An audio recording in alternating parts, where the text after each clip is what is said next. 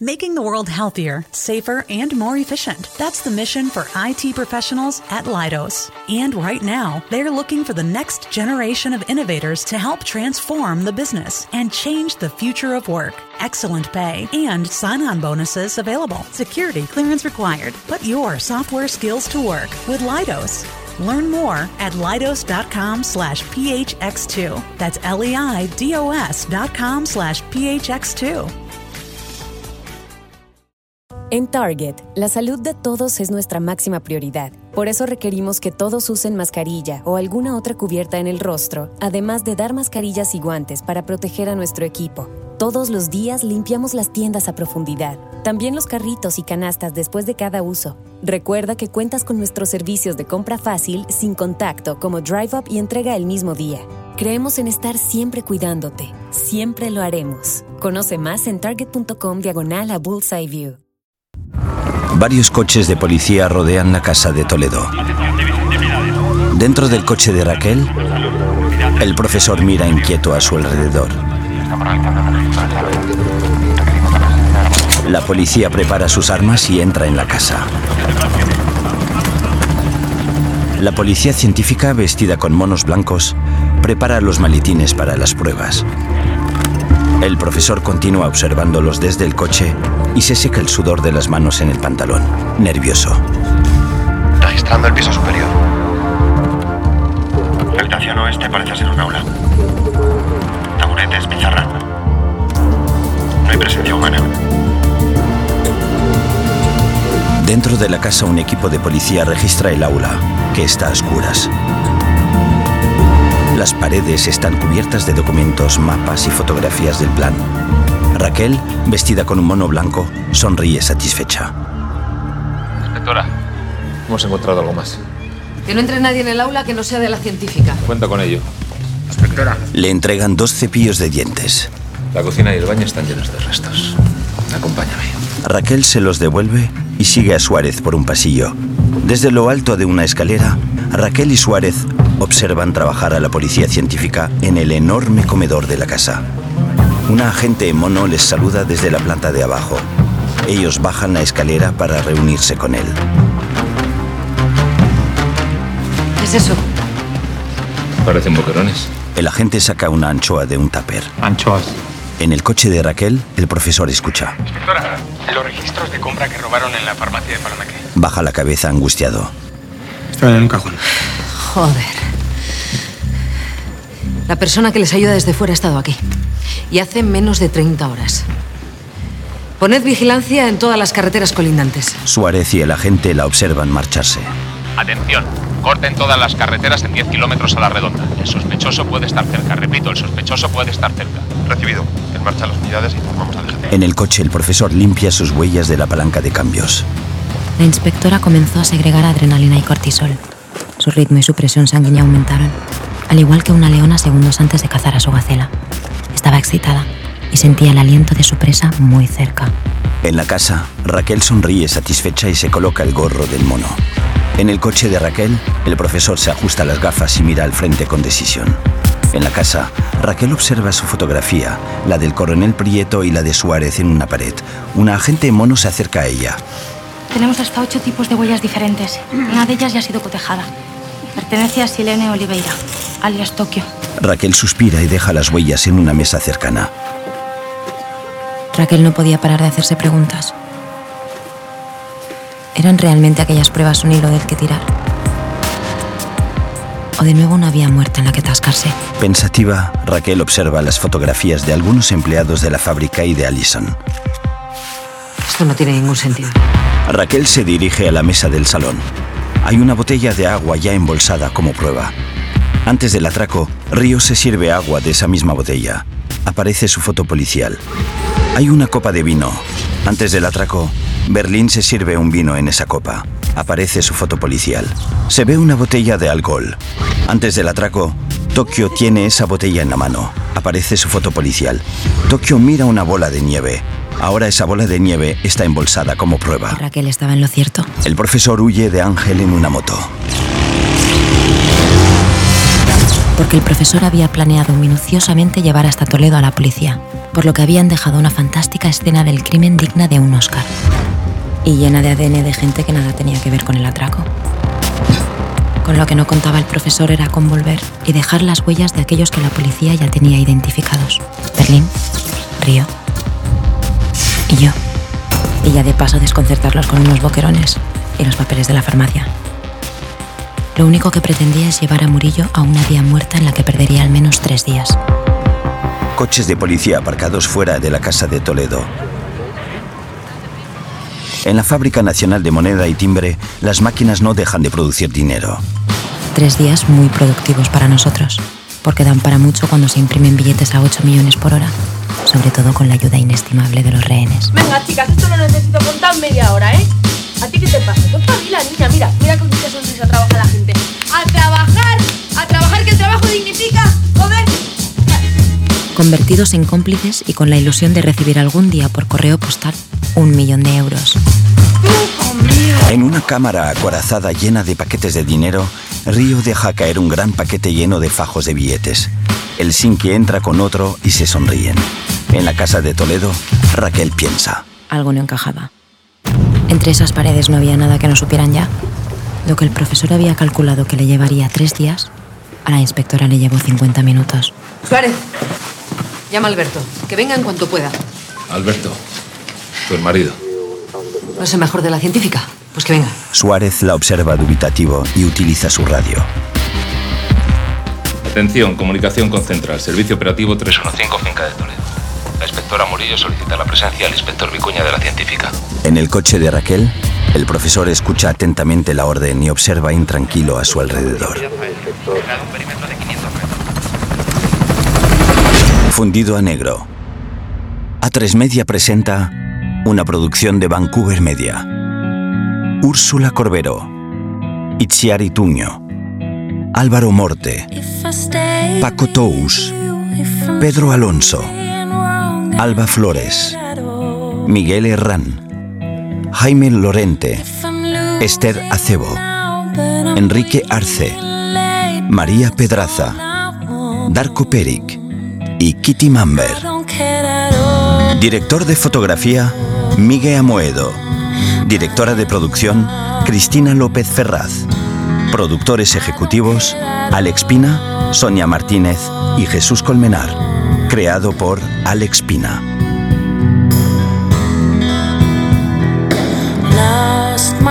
Sobre la maqueta de la Fábrica Nacional de Moneda y Timbre, el título de la serie en letras rojas y blancas, La Casa de Papel.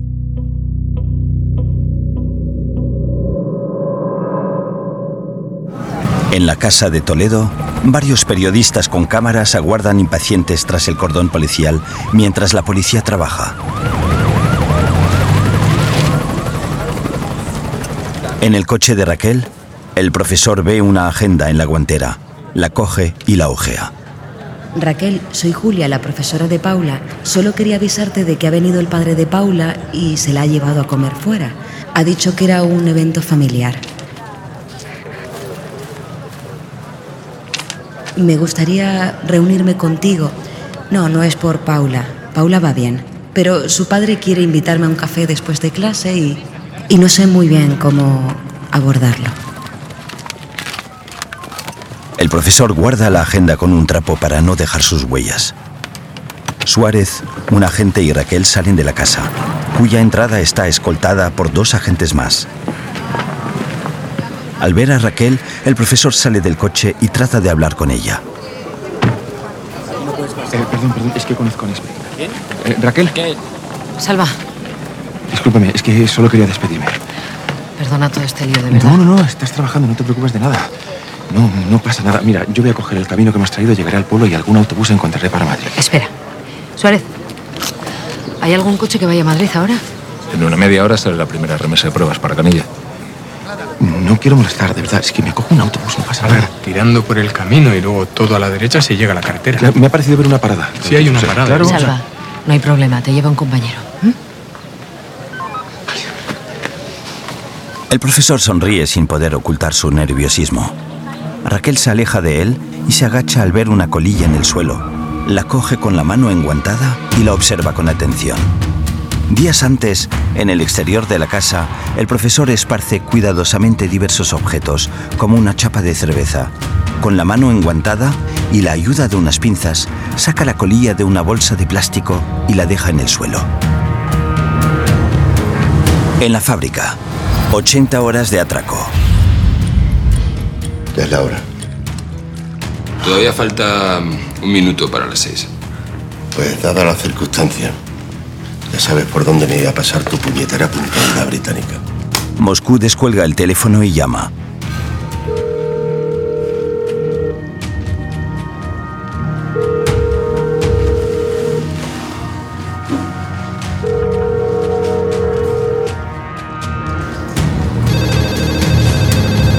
En el hangar, el puesto de mando se encuentra vacío. Moscú cuelga. Berlín permanece impasible. Tokio camina nerviosa. Moscú. Tercera llamada sin respuesta. Son 18 horas sin noticias del profesor. Y ya sabemos lo que significa eso. En el aula. Haremos una llamada de control cada seis horas. ¿Qué pasa si no nos llamas? O si no nos coges el teléfono. Bueno, si por cualquier cosa surge algún imprevisto, tendréis que esperar a la siguiente llamada y así hasta completar un ciclo de cuatro llamadas, 24 horas. ¿Y si en 24 horas hemos perdido el contacto contigo? Todos observan al profesor. Entonces, con casi total seguridad, me habrán detenido y me estarán interrogando. Todos apartan la mirada del profesor. Denver y Moscú se miran entre ellos. En la fábrica. No sabemos nada de la policía. Seguro que está pasando algo fuera. ¿Qué hacemos? Oh, bueno. Todavía queda una llamada para completar el ciclo a las 12 de la noche. ¿Qué ciclo? El ciclo de la puta ratonera. Denver, tranquilo. Moscú y Denver intercambian miradas nerviosas. El profesor estará atando algún cabo suelto. No hay nada de qué preocuparse. Aún. De momento seguimos vigilando a los renes e imprimiendo dinero con tranquilidad. Yo voy a descansar un poco. Tokio. Estás de coña.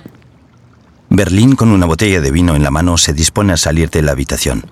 Tokio se le acerca por la espalda. ¿Con el marrón que tenemos encima te vas a ir ahora a follar? Ah, Tokio, por favor. ¿Qué? No hay ninguna necesidad de que te pongas en plan ordinario. No, no te hace falta, no te sienta bien. Eso primero. Y segundo, si yo tuviese que buscar algún aliado aquí, en esta banda, en términos hedonistas, esa serías tú. ¿Qué ha pasado con el Carpe Diem? Ha pasado que el plan se ha caído a putos pedazos. Y que a lo mejor a ti te da igual, porque estás desahuciado. Pero a mí no. Tokio y Berlín se miran. Nairobi les observa. Me voy. Hijo de la gran puta. Otra. ¿De verdad te estás follando a una rehén? ¿A quién? A la pobre esa. Que tienes de acá para allá como si fuese una puta secretaria. Pobre no. Se llama Ariadna. Nairobi. Y sí, hemos congeniado. Denver alza la cabeza interesado. El día que entramos aquí, Ariadna temblaba de una. una forma que yo reconozco. Esa fragilidad, esa delicadeza despertó algo en mí. Vaya discurso de mierda. Porque no hay nada más rastrero en esta vida que follarse una rehén. Denver interviene. A ver, tampoco es, es tan malo estar con una rehén, ¿no? Nairobi le mira enfadada. Berlín sonríe sorprendido. ¿Qué pasa? A mí se me puede acusar de follar bien o de follar mal, pero no de follar a punta de pistola. Moscú le observa inquieto. Denver. No. ¿Qué pasa? Pues sí, pues sí. Yo también tengo una relación. Con Mónica Gastambide. Nairobi niega incrédula con la cabeza. Moscú. ¿Qué estás diciendo, hijo? Joder, que le salvé la vida. Y que, y que ella me abrazó y me besó. Y yo no la obligué a nada, que había amor. ¿Pero qué amor, pedazo de capullo? ¿Eh? ¿Tú no sabes lo que es el síndrome de Estocolmo? o qué? Pues mira, Nairobi, no, lo siento, no sé lo que es el síndrome ese.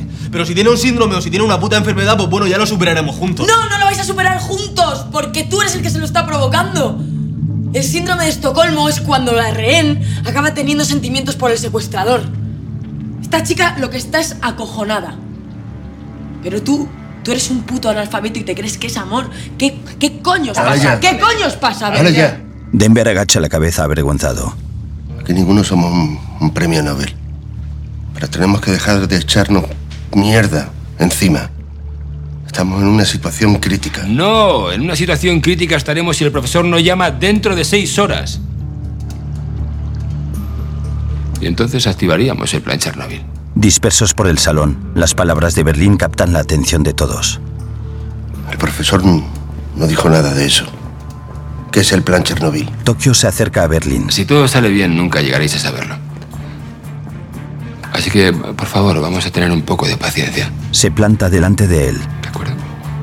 Ahora, eh, si me disculpáis, yo voy a vaciar mi mente. Berlín sale de la habitación y Tokio le mira con odio. Nairobi se lleva las manos a la cabeza.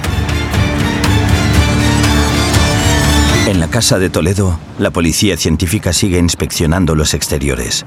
Raquel y el profesor les observan. Salva, ¿tú, ¿tú crees que debería dejar el caso?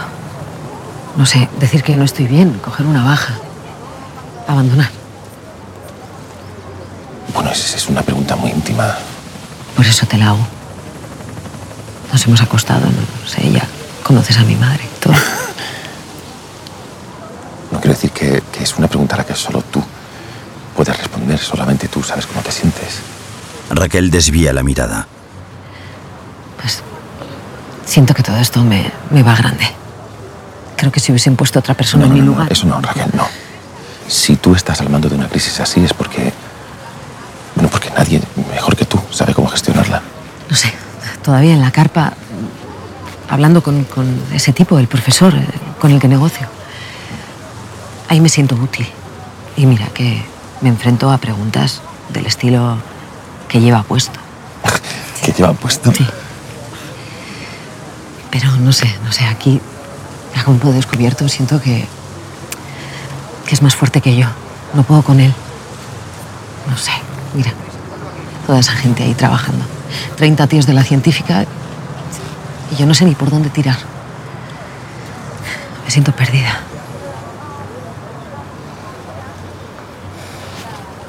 Ay, perdona, Salva, se, se te está haciendo tarde, ¿verdad? No, no. Le toma la mano. Para nada. Se miran con cariño. Inspectora Murillo, inspector Vicuña de la científica está entrando en el perímetro.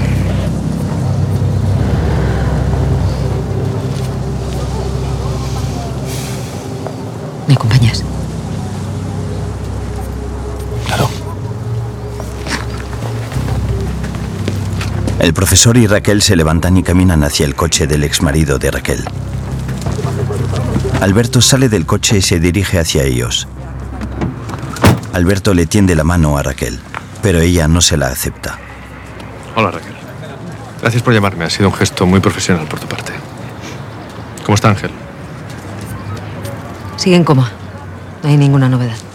Alberto mira al profesor de arriba abajo. Él es Salva, un amigo.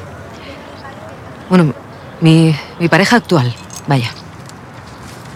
Salva, el inspector Alberto Vicuña. Salvador, Martín, Salvador Martín. Encantado. Igualmente. Alberto sonríe complacido. Me alegra que estés con Raquel. No te molesto. Me meto dentro y como si no estuviera, pero me tienes que poner en antecedentes. Raquel observa a Alberto con aprensión, pero le acompaña. El profesor se queda solo, se recoloca las gafas y camina entre los coches de la policía. En uno de los baños de la fábrica, Tokio, sentada sobre la tapa del váter, se encuentra sumida en sus pensamientos. Asiente con la cabeza para sí misma, con la mirada perdida. Río entra de forma apresurada en el baño y cierra la puerta atrás de sí. Se abre el mono y le enseña varios fajos de billetes.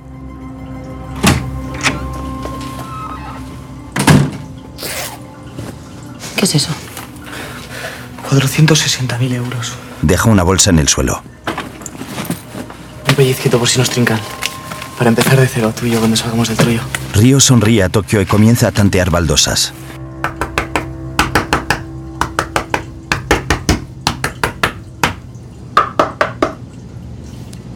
Voy a esconderlo aquí. Detrás de nuestra baldosa.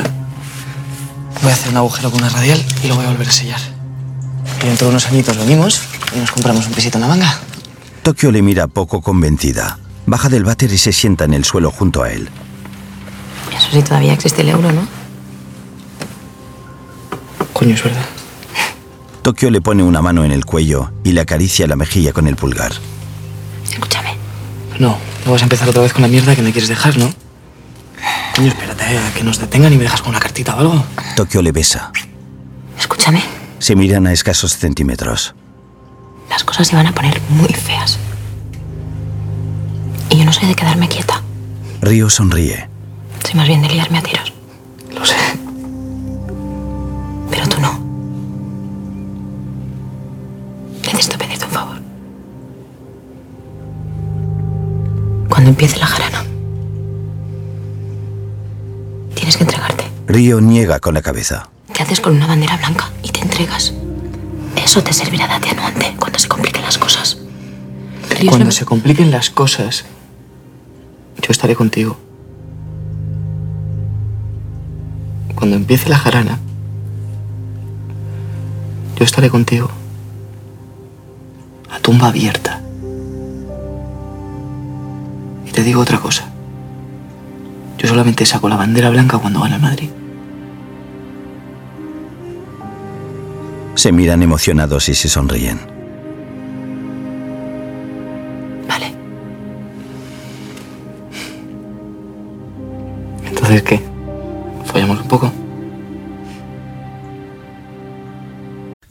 World healthier, safer, and more efficient. That's the mission for IT professionals at Leidos. And right now, they're looking for the next generation of innovators to help transform the business and change the future of work. Excellent pay and sign on bonuses available. Security clearance required. Put your software skills to work with Leidos. Learn more at leidos.com slash phx2. That's L-E-I-D-O-S dot com slash phx2. En Target, la salud de todos es nuestra máxima prioridad. Por eso requerimos que todos usen mascarilla o alguna otra cubierta en el rostro, además de dar mascarillas y guantes para proteger a nuestro equipo. Todos los días limpiamos las tiendas a profundidad, también los carritos y canastas después de cada uso. Recuerda que cuentas con nuestros servicios de compra fácil, sin contacto, como Drive Up y entrega el mismo día. Creemos en estar siempre cuidándote. Siempre lo haremos. Conoce más en target.com diagonal a Bullseye View. Es el momento.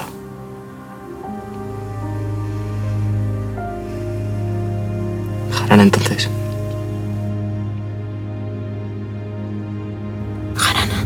Tokio le mira con decisión. Ambos asienten. En la fábrica, Mónica y cuatro rehenes más cuentan fajos de billetes. En una oficina contigua, Moscú y Denver marcan los fajos.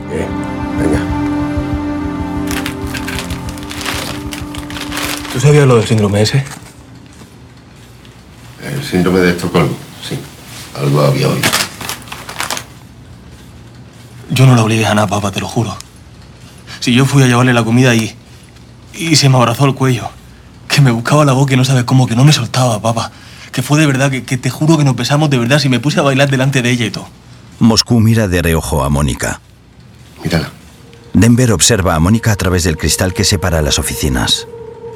¿Tú cuándo has tenido una novia así? Pues la Vane. ¿La Vane? La Vane era guapa. La Vane ni, ni era guapa, ni era lista, ni era buena. ¿Eh? Porque era de tu mundo y tenía vuestras cosillas en común. ¿Cuál se supone que es mi mundo? Le mira dolido. Un mundo de mierda, ¿no? Mírala bien. Mírala.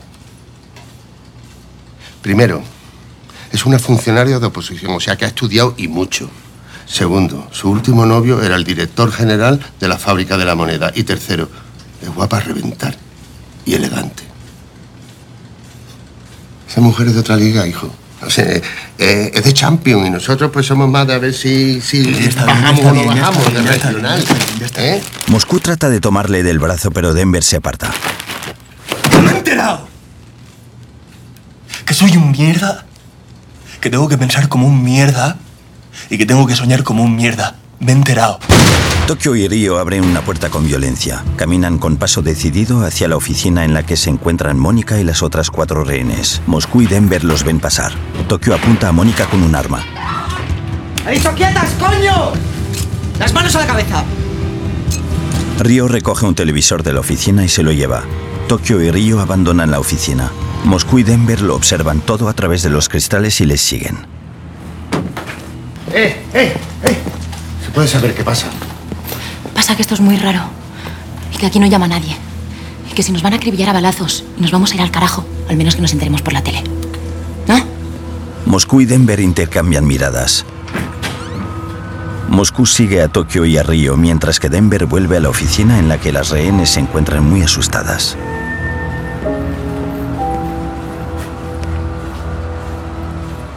Tranquilas. Mónica Gastambide, te toca la cura. Denver toma a Mónica del brazo y la acompaña por el pasillo, pero le esquiva la mirada. En el interior de la casa de Toledo, la policía científica sigue recabando pruebas. Alberto y Raquel, ambos con mono blanco, caminan juntos por la escena. En el primer reconocimiento hemos encontrado huellas de ocho personas. Hay ADN en colillas, chicles, palillos, hasta en un yogur. Más de 100 pruebas clasificadas y lo que nos queda. Parece que también escribieron el plan en la pizarra. Estamos intentando reconstruirlo.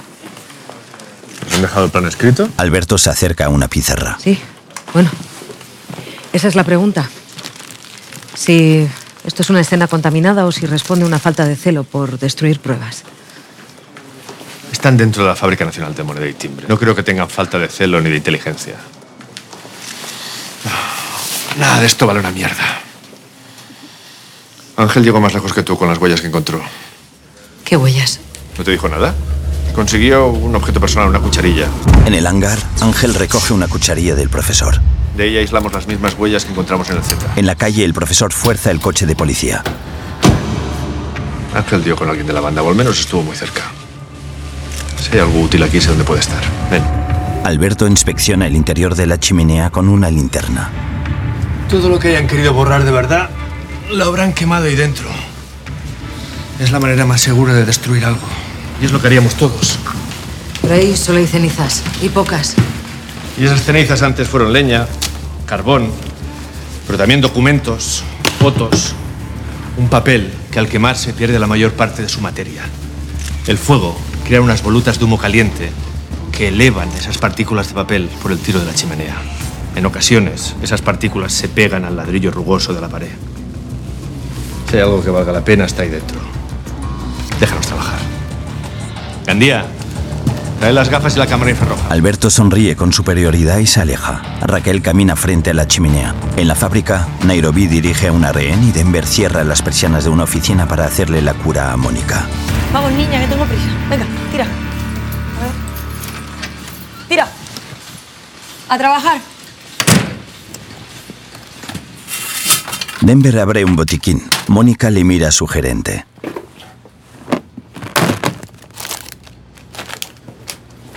Date la vuelta. ¿Estás serio, no? Denver se agacha para ponerse a la altura de la herida. Mónica está en ropa interior y baila moviendo las caderas delante de su cara. ¿Puedes parar que se me derrama el betadine? ya, ya, el betadine.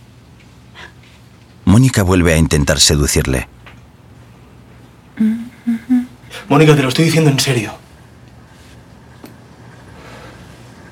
¿Qué pasa? ¿Que, que se han acabado ya nuestras 60 horas de amor?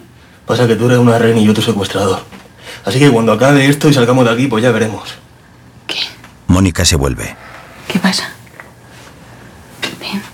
Denver se levanta. ¿Que ha pasado algo y no me he enterado?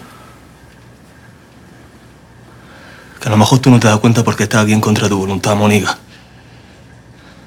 Pero tienes un síndrome. ¿Qué síndrome? De Estocolmo. Que te enamoras de, del hijo de puta que te tiene secuestrado. Y como se te va la cabeza por eso, pues me tratas como si fuese tu novio. Tengo una cosa de psiquiatría que lo tratan los doctores. Escucha. ¿Y si te digo que esa es la mayor tontería que he oído en mi vida? ¿Por qué me vas a decir? Si estás con el síndrome. Que no, Denver, escúchame, por favor. ¿Y si no hubiésemos cruzado por la calle? ¿Y si te hubiese pedido cambio en un bar para las tragaperras? ¿Qué hubieses pensado de mí? ¿Te hubiese fijado en más de dos segundos? De verdad, dímelo. ¿A que no? Mónica le aparta la mirada.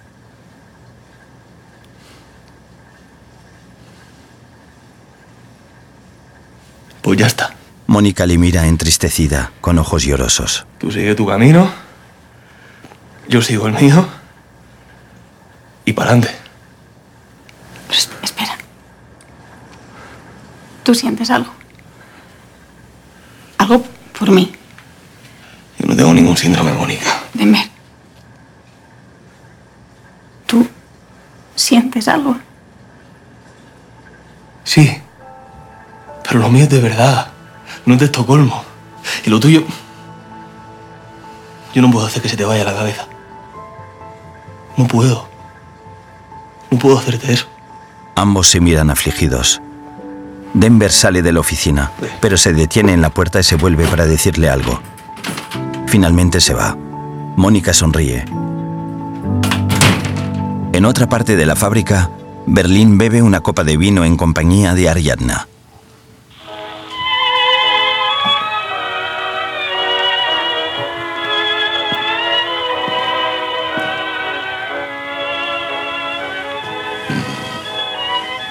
¿En qué piensas, ojos verdes?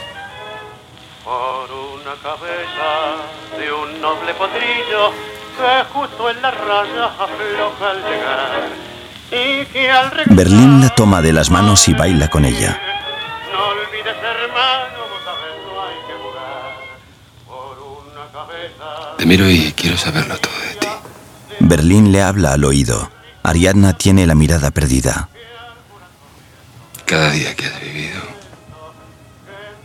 Cada sonrisa, cada lágrima. Cada momento de felicidad. Siguen bailando. Eres para mí un misterio encantador, Ariadna. Por ejemplo, veamos. El primer beso. Se miran a los ojos. Ariadna está tensa. ¿Te acuerdas de quién te lo dio? Ariadna asiente. ¿Cómo se llamaba? Raúl.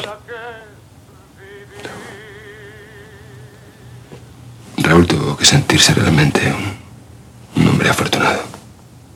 Y como Neil Armstrong caminando en la luna.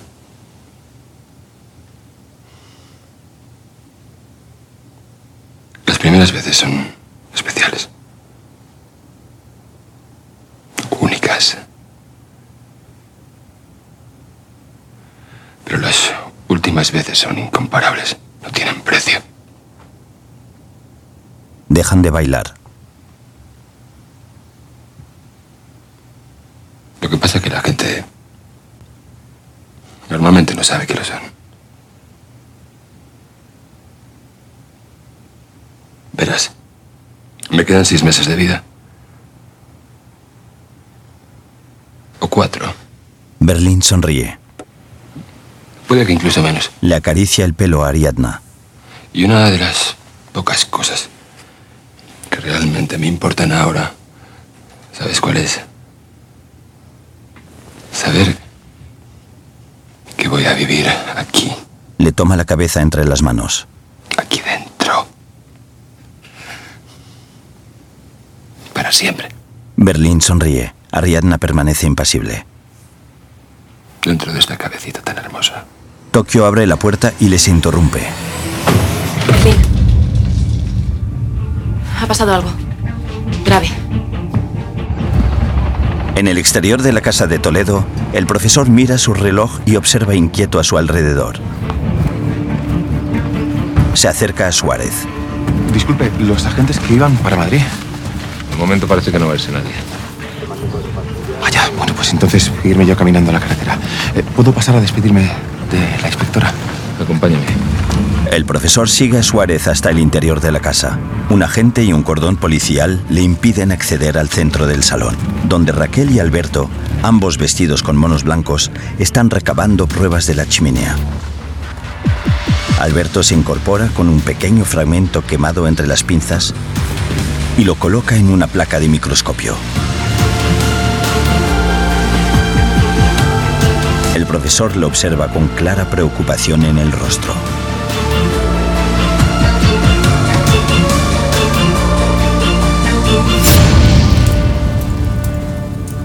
La noche antes del atraco, El profesor contempla una fotografía de un hombre de mediana edad con barba antes de arrojarla al fuego de la chimenea. ¿Berlín? ¿Estás seguro de que quieres hacer eso? Podrías llevarlo todo contigo. El profesor toma otra foto. En ella, un hombre y un niño que lee en la cama. Desde mañana esto ya no son recuerdos, son simplemente pruebas contra alguien que está en busca y captura. El profesor también arroja esta fotografía al fuego. Toma una tercera y la contempla mientras Berlín se sienta a su lado. Berlín observa la fotografía por encima del hombro del profesor. El profesor arroja la tercera fotografía. Además, la nostalgia es seductora. Nos cuesta desprendernos de los recuerdos porque pensamos que, que los recuerdos son realmente esos momentos felices, pero... Pero no lo son. Arroja otra. Y lo que vamos a hacer mañana nos exige pensar en el presente. El profesor extiende un antiguo recorte de periódico. No en el pasado. En el recorte, la muerte de un atracador. Ese era tu padre. Y eso es lo único que importa. Jesús Marquina fue abatido durante el atraco a un banco. El profesor alza la mirada hacia Berlín y ambos se sonríen con afecto. Y lo vamos a hacer por él. El profesor pensativo arroja el recorte al fuego y lo observa arder.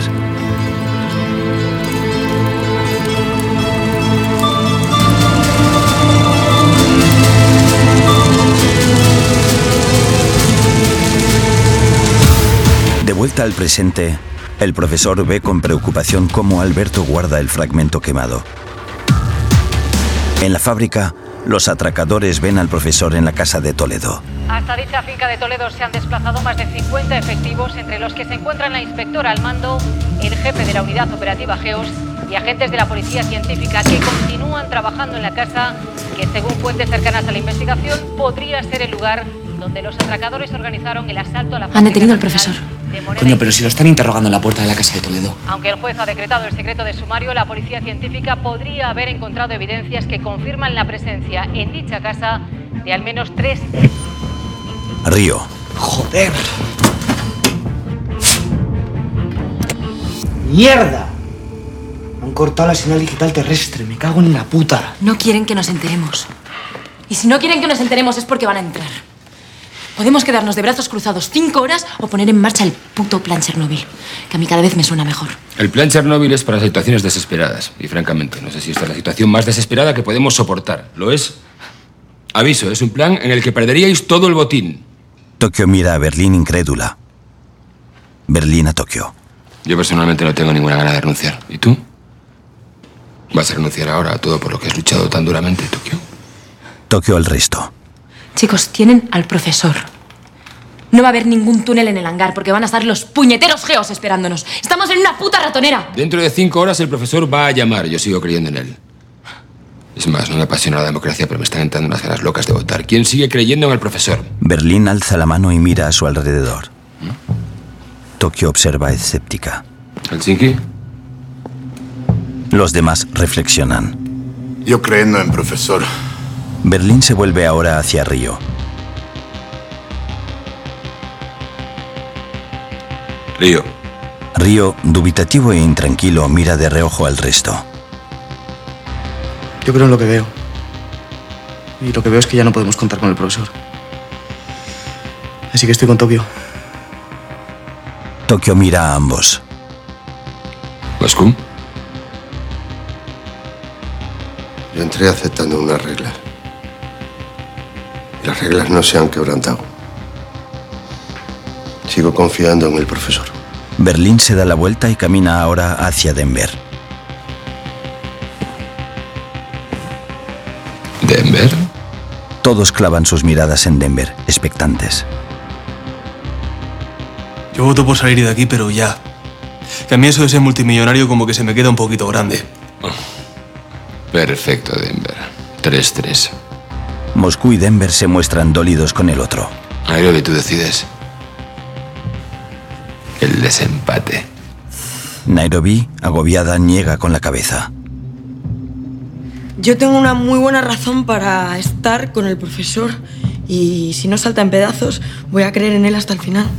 Nairobi se encoge de hombros. Estoy con Berlín. Nairobi sale de la habitación. Moscú toma su arma y el Sinki ahueca la almohada de Oslo. Berlín sonríe complacido frente a Tokio y se va. Esta se muerde las uñas. En la casa de Toledo, Alberto guarda el maletín con las pruebas y el profesor llama a Raquel.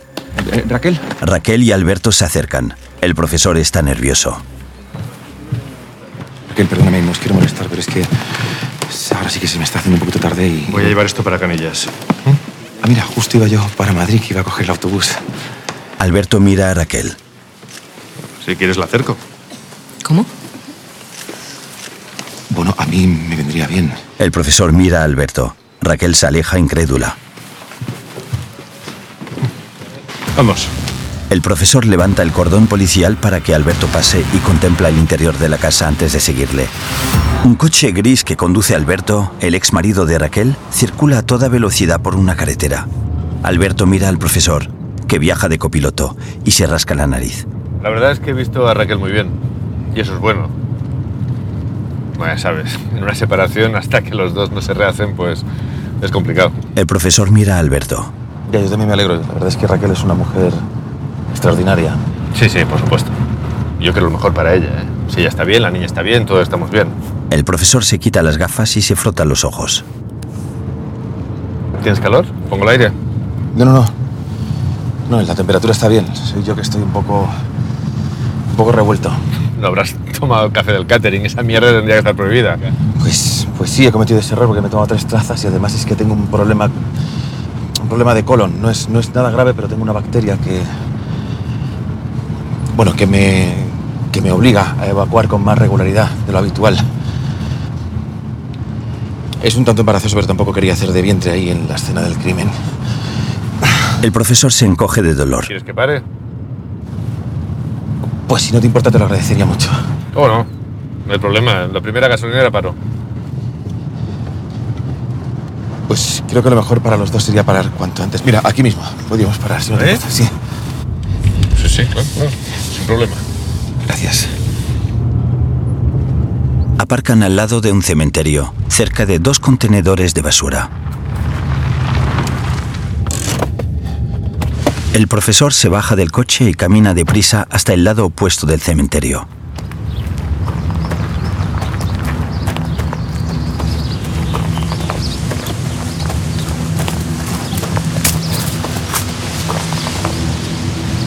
Hace un gesto de excusa con la mano a Alberto. Abre el contenedor y saca una bolsa de basura. La vacía en el suelo y busca entre los desperdicios. Saca otra bolsa y hace lo mismo.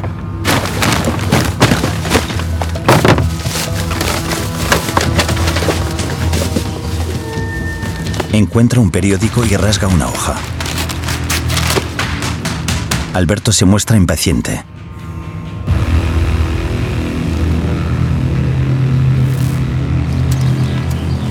El profesor prende fuego al periódico y guarda algo en su cartera.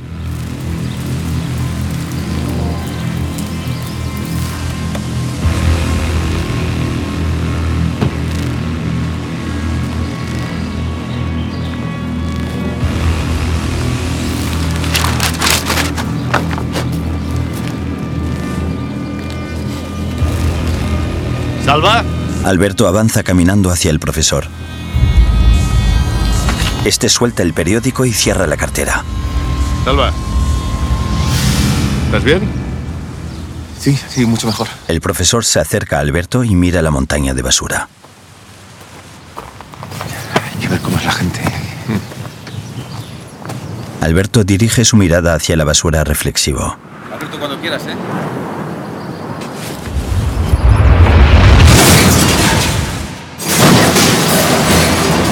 Un coche oscuro salta por los aires. Raquel de pie está pensativa. Suárez, ven un momento. Pilar. Escucha, quiero que analicéis el coche de Ángel. Ya lo hemos hecho, es el procedimiento. ¿Habéis encontrado algo anómalo? Tenía el conducto de líquido de frenos obturado, pero no significa nada. ¿Cómo que no? Pudo haber sido manipulado, ¿no? Pudo, pero lo normal es que no. Obturación de conducto, rotura de piezas, es lo que pasa cuando se dan dos vueltas de campana a 170 kilómetros por hora. Lo siento. Espera, espera. ¿Te dijo de dónde sacó la cucharilla que os mandó a analizar? No, no, no. Tengo que seguir trabajando. Suárez, ¿cuándo vino, ¿cuándo vino Ángela Toledo? Ayer, ¿no? Ayer sí, pero... Es posible que la cogiera de aquí. Que llegase hasta casa antes que nosotros. O no sé, igual la cogió del bar del pueblo o de la farmacia. A lo mejor sospechaba de alguien y quiso cerciorarse. Raquel, tranquila. Así no vas a solucionar nada. Solo Ángel sabe de dónde salió la cucharilla. Ángel y el tío que les ayuda desde fuera. El mismo tío que nos escuchaba por el micrófono. El mismo tío que ha intentado matar a Ángel manipulando los frenos de su coche. Te acaban de decir que eso no está probado. Ángel seguía una pista. Y alguien ha intentado matarlo. Y lo va a volver a hacer si sale del coma. ¿Qué pretendes? Esta vez le tendremos nosotros la trampa. En el hangar. No hay nadie.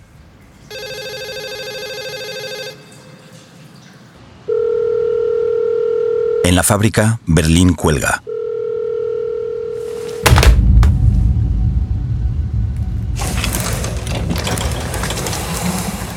En el almacén, Helsinki empuja la silla de Oslo, que sigue sin reaccionar. Le tumba en el suelo.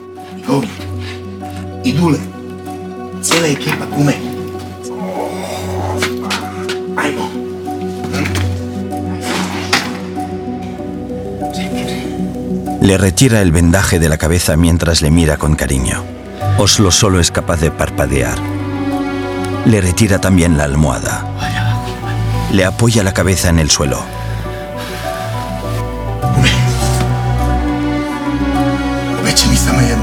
Le da unas palmadas cariñosas.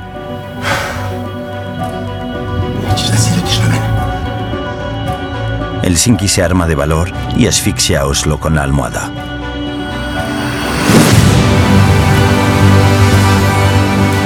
Helsinki aprieta con fuerza y mira al frente con ojos llorosos.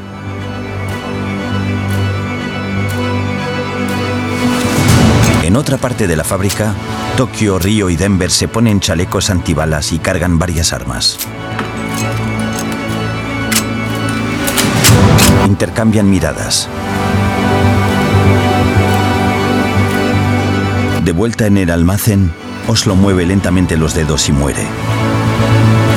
Helsinki se muestra compungido. Le quita la almohada de la cara, le pone la mano sobre los ojos y suspira apesadumbrado. Llora. Tokio, Denver y Río abren una puerta y caminan armados por un pasillo. Entran en el despacho de Berlín, Tokio le apunta con la metralleta y él la apunta a ella con una pistola. No lo juzguen. Helsinki hizo lo que tenía que hacer. Lo que hacen los soldados en la guerra. Lo que hacemos con los animales cuando no queremos que sufran. Sin odio. Como un acto de humanidad. En Target, la salud de todos es nuestra máxima prioridad. Por eso requerimos que todos usen mascarilla o alguna otra cubierta en el rostro, además de dar mascarillas y guantes para proteger a nuestro equipo. Todos los días limpiamos las tiendas a profundidad, también los carritos y canastas después de cada uso. Recuerda que cuentas con nuestros servicios de compra fácil, sin contacto, como Drive Up y entrega el mismo día.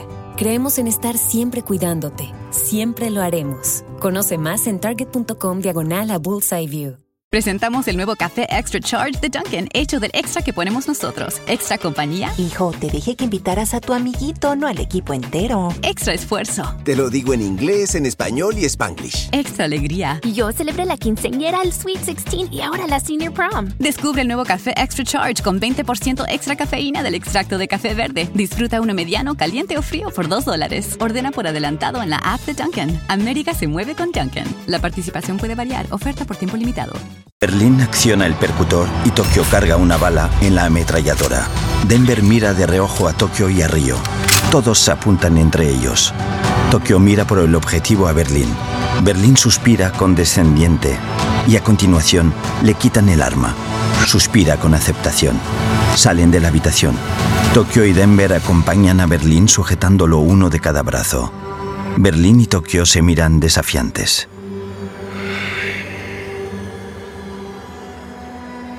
Y yo también hice lo que tenía que hacer.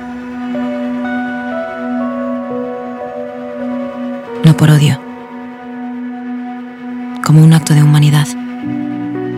Al fin y al cabo, ¿qué hay más humano que intentar sobrevivir?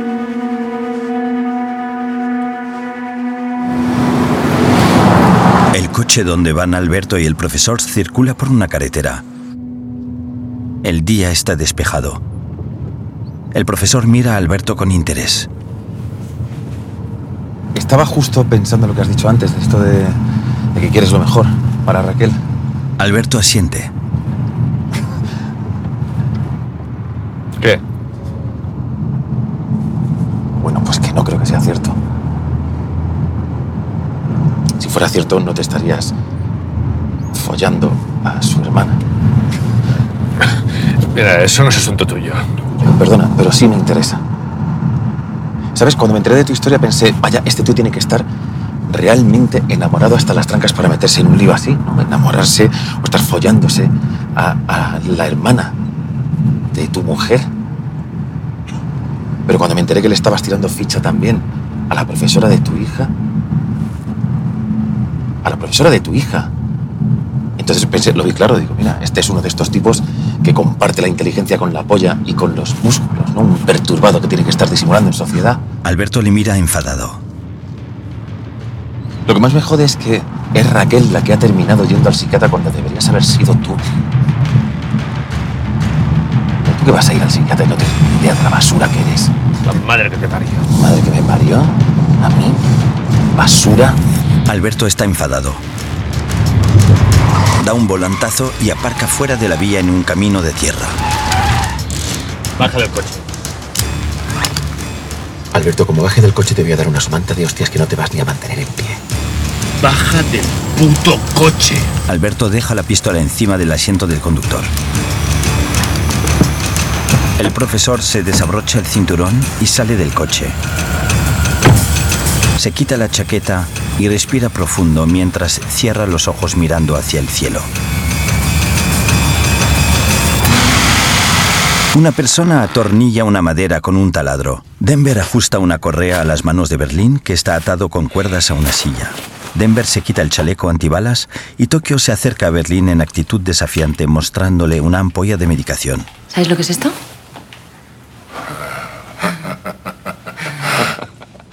Mis medicinas. Días de vida. Parece mentira que una cosa tan valiosa esté guardada dentro de algo tan frágil. Tokio rompe la ampolla contra el suelo. Berlín se ríe a carcajadas condescendiente. No te he sentado nada bien perder las elecciones, Tokio. Deberías hacer un poquito más de trabajo personal. Voy a quedarme quietecita mientras entran a matarme por una votación de mierda.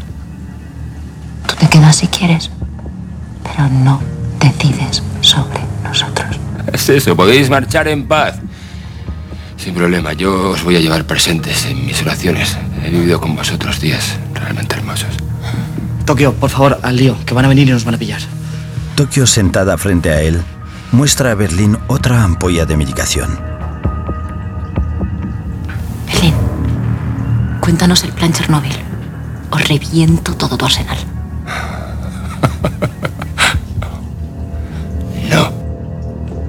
Tokio rompe la ampolla contra el suelo y mira a Berlín con ira. ¿De verdad piensas torturarme rompiendo botecitos de cristal? Ay, Tokio, Tokio. Ay, ay, ay.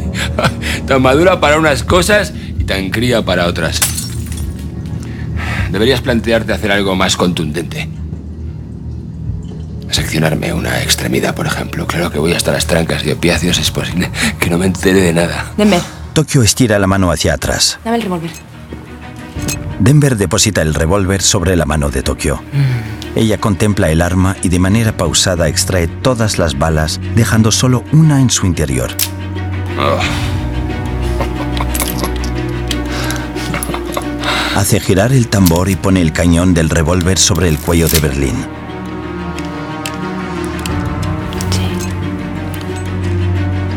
Mira a Berlín fijamente.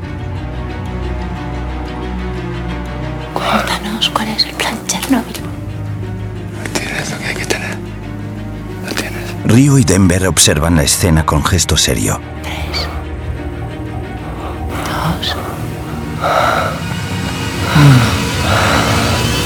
Tokio dispara el gatillo y Berlín con ojos cerrados se muestra impasible. El profesor y Alberto en un descampado. ¿Qué me tienes que decir ahora? ¿Eh? Te vas a enterar. Alberto intenta dar dos puñetazos al profesor, pero este los esquiva. vas a hacer daño. Ahí va la segunda. Tokio vuelve a encañonar a Berlín en el cuello, aprieta el gatillo. Río se sobresalta. El profesor hace una llave de brazo a Alberto y lo inmoviliza. Tokio sigue apuntando a Berlín al cuello y aprieta el gatillo. El profesor deja inconsciente a Alberto y le deja caer sobre el suelo. Tokio sigue apuntando a Berlín al cuello y aprieta el gatillo. El profesor mira a su alrededor, se pone las gafas y deja a Alberto tumbado en el suelo con los brazos en cruz. Tokio eleva el arma. Vuelve a apuntar a Berlín con el revólver al cuello. Se miran con expresión seria. Nairobi golpea la puerta. ¿Qué mierda hacéis? Berlín sonríe aliviado y toma aire. ¡Estamos jugando a la ruleta rusa, Nairobi! ¡Vuelve más tarde! ¡Mierda, Tokio! Tokio, se te está yendo la olla. ¿Qué cojones haces? ¿Eh? ¿Qué quieres? ¿Que nos vayamos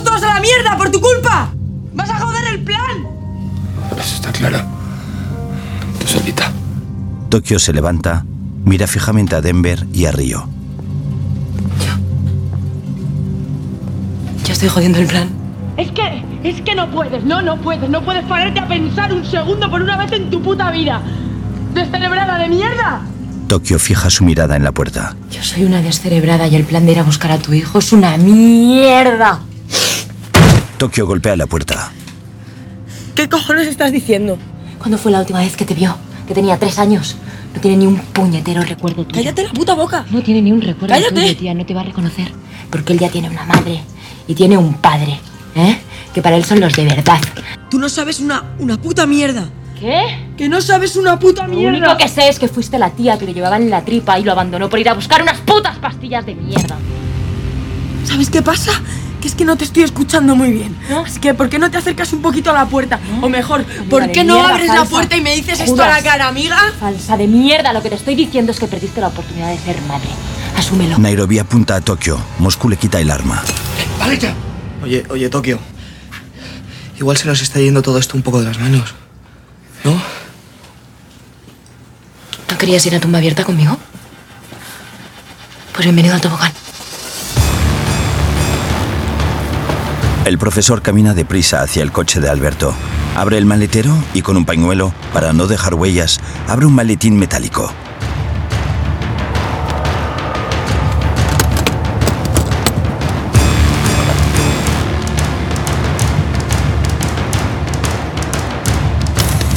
De él saca unos guantes de látex, se los pone, toma una pequeña caja de muestras de laboratorio y a continuación saca de su propia cartera una muestra y la deposita sobre un portaobjetos para microscopios, que vuelve a introducir en la caja de muestras.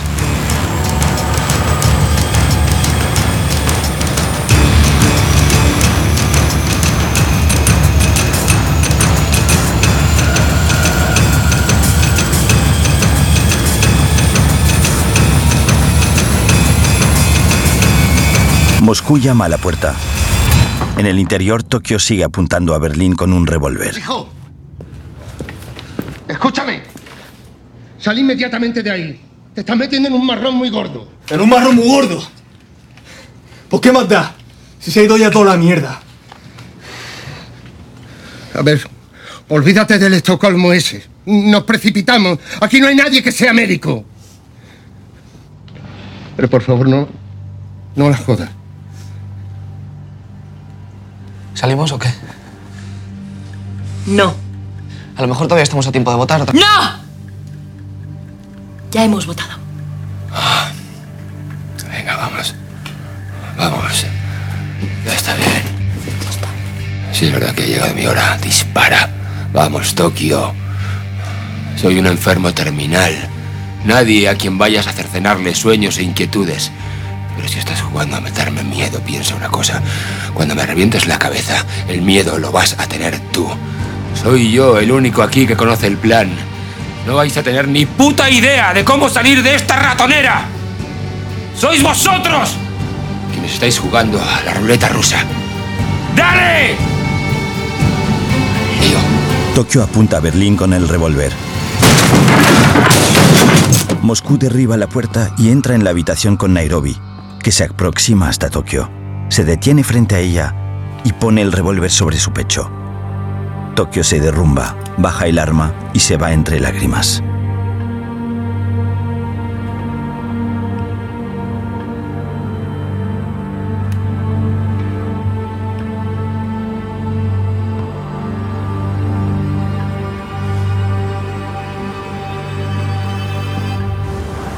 El profesor contempla a Alberto.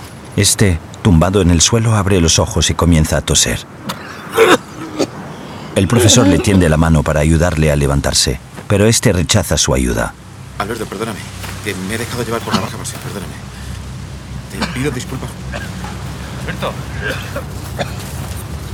Alberto se dirige hacia el coche tosiendo. Se aclara la garganta, abre la puerta del coche, toma el arma, acciona el percutor y apunta con ella al profesor. Quedas detenido por agresión a la autoridad. ¡Te muevas! Alberto entra con el profesor detenido en una comisaría. Quieto ahí. Romero, traigo un detenido. Atentado a la autoridad. Tomadle las huellas y encerradlo.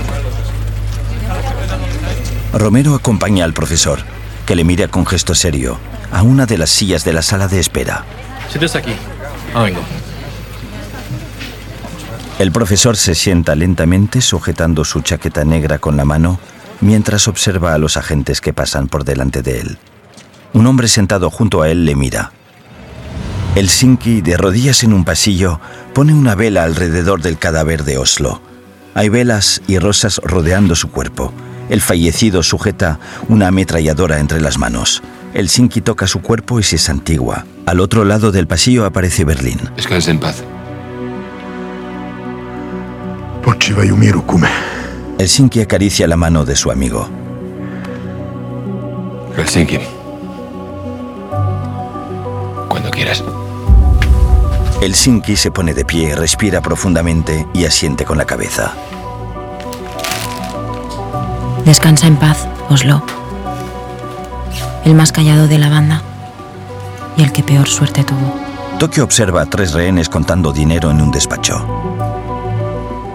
Después la siguiente fui yo. Tokio, armada con una ametralladora, baja las escaleras del despacho en actitud de sospecha. En el pasillo hay una pila de cajas que obstaculiza la visión. El Sinki se aproxima desde el otro lado del pasillo, se acerca a ella por detrás y le agarra del cuello. Ella eleva el arma, pero el Sinki le aprieta fuertemente la garganta. La inmoviliza estrangulándola con su mano mientras la arrastra. Ambos desaparecen por detrás de las cajas del pasillo. Me lo gané a pulso. Berlín aprovechó el turno de descanso de mis compañeros para darme mi merecido. A todas luces, irreversible.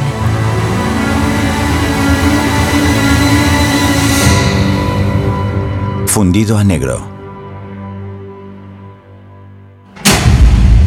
Tokio está amordazada y atada con cintas a una camilla. Berlín, con la máscara sobre la cabeza, se aproxima a ella caminando lentamente. Pareces un regalo de cumpleaños. Solo te falta el lazo. Berlín despega de un tirón la cinta que cubre la boca de Tokio. Ella le mira con odio. ¿Qué vas a hacerme? Deberías dosificar tu energía, Tokio. ¿Vas a matarme? No. No te voy a matar. Ni tampoco voy a torturarte. Berlín da una indicación con la mano a Helsinki para que abra el portón de la fábrica y se dispone a empujar hacia el exterior la camilla en la que se encuentra atada Tokio. Ella mira a Berlín con furia. Déjame que te pregunte una cosa. ¿Por qué esto tiene que ser el final de algo? ¿No, ¿No podría ser el principio de una hermosa amistad? Berlín se pone la máscara y empuja la camilla hacia la calle. Tokio llora y grita. La camilla se desliza hasta las escaleras de la fábrica de la moneda y timbre y va bajando una a una mientras ella chilla con desesperación y rabia. Francotiradores la apuntan desde los tejados y uno de los policías hace un gesto con la mano ordenando el ataque. La camilla, con Tokio atada, sigue bajando las escaleras. Tres agentes salen de una trinchera y la encañonan con sus armas. Y así fue como empezó todo. Todo lo que sería el final del atraco. De los días de encierro. De mi amor con Río. De los sueños de todos. De mi libertad. Tokio se mueve para intentar romper las cintas que la atan a la camilla mientras los tres agentes la apuntan con sus metralletas. Uno de ellos la apunta a la sien, ella le mira desafiante. Mientras tanto, otro va soltando las cintas que la mantienen sujeta a la camilla con un objeto punzante. En Target, la salud de todos es nuestra máxima prioridad. Por eso requerimos que todos usen mascarilla o alguna otra cubierta en el rostro, además de dar mascarillas y guantes para proteger a nuestro equipo. Todos los días limpiamos las tiendas a profundidad, también los carritos y canastas después de cada uso. Recuerda que cuentas con nuestros servicios de compra fácil, sin contacto, como Drive Up y entrega el mismo día. Creemos en estar siempre cuidándote. Siempre lo haremos. Conoce más en target.com diagonal a Bullseye View. Nada es más importante que la salud de tu familia y hoy todos buscamos un sistema inmunológico fuerte y una mejor nutrición. Es por eso que los huevos Egglands Best te brindan más a ti y a tu familia. En comparación con los huevos ordinarios, Egglands Best te ofrece 6 veces más vitamina D y 10 veces más vitamina E, además de muchos otros nutrientes importantes, junto con ese sabor delicioso y fresco de la granja que a ti y a tu familia les encanta. Todos queremos lo mejor para nuestras familias. Entonces, ¿por qué no los mejores huevos? Solo Egglands Best. Mejor sabor, mejor nutrición, mejores huevos.